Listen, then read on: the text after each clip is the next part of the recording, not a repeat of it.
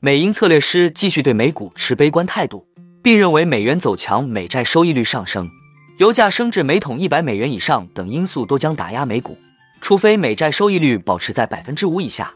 另外，亿万富翁投资者霍华德·马克思表示，导致过去四十年来利率下降趋势停止的巨大变化，需要投资者将投资组合大规模转向信贷工具。最后，我们观察到脆弱的经济前景、谨慎的消费者以及十六年来最高的利率，意味着美股可能只是获得了暂时的喘息机会。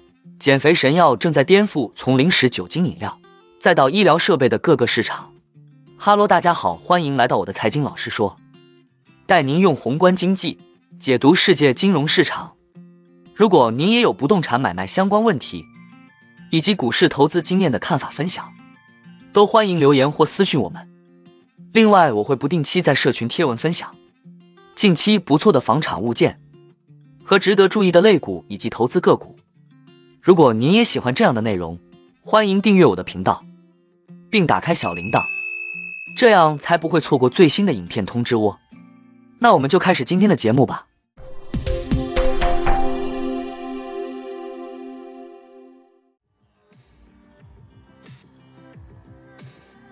美国银行策略师 Michael Hartnett 说：“只要美债收益率保持在百分之五的历史高点以下，美国股市就可以避免堪忧的前景。”这位较为悲观的策略师表示，在这种情况下，标普五百指数短期内可能继续运行在四千两百点上方。Hartnett 在十月十二日的一份报告中写道：“美元走强、美债收益率上升、油价升至每桶一百美元以上，以及小企业信贷紧缩导致失业率上升的明显迹象。”将推动美股跌破这一水平。另外，四千两百点也接近标普五百指数的两百日移动均线，该水准被视为关键技术支撑位。许多交易员利用该水平评估标普五百指数较长期趋势如何。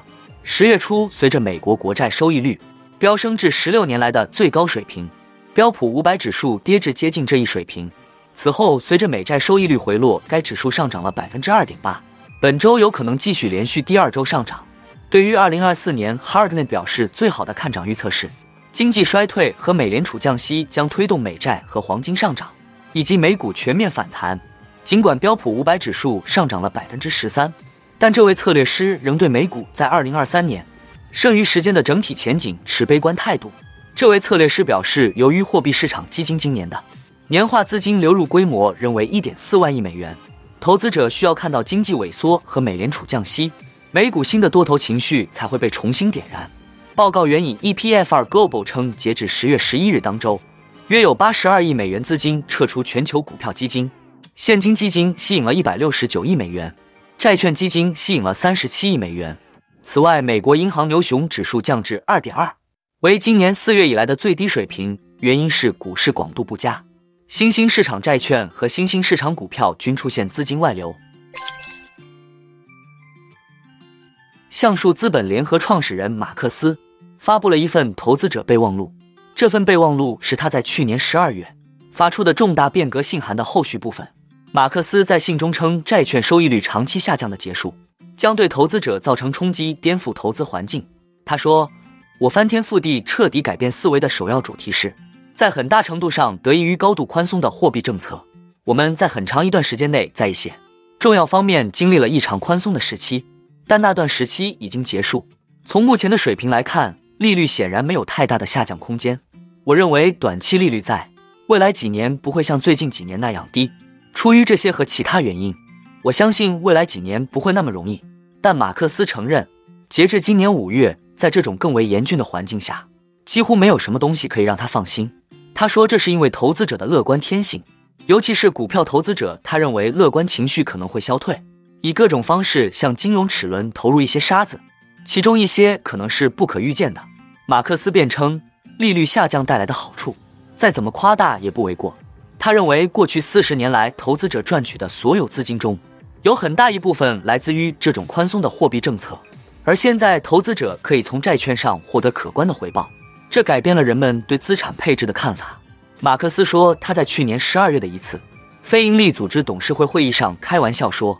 该组织应该卖出所有股票，清算所持的私人和公共股本，以及对冲基金的风险敞口，并将其全部投资于百分之九的高收益债券。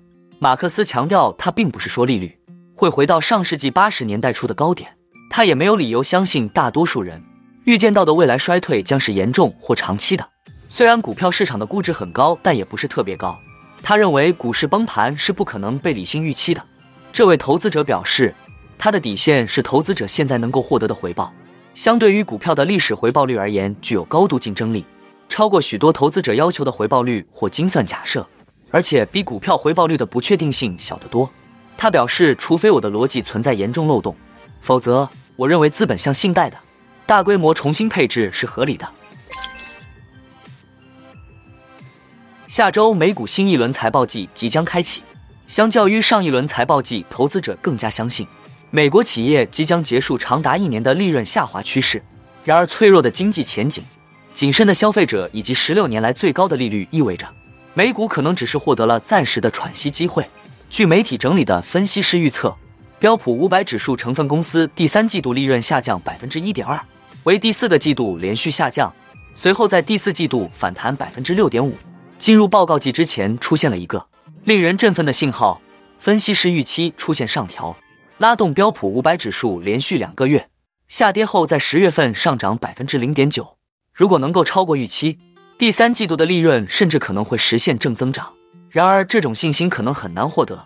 高利率令消费者和企业都感到拮据，甚至连路威敏轩等奢侈品在高通胀下表现强劲后，也在警告消费需求放缓。巴以冲突可能会搅动全球经济，决定利润恢复能否持续的一个关键因素是美国消费者。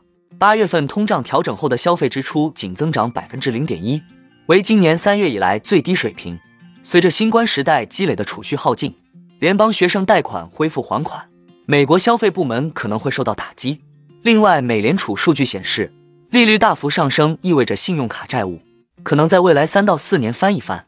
面向中低收入消费者的零售商对通胀更加敏感，因此面临更大风险。近几个月来被誉为万能神药的 GLP 一类药物的风头成为市场新宠，风头甚至盖过了人工智能，颠覆了从零食。酒精饮料再到医疗设备的各个市场，诺和诺德上周再次上调收入和利润预期。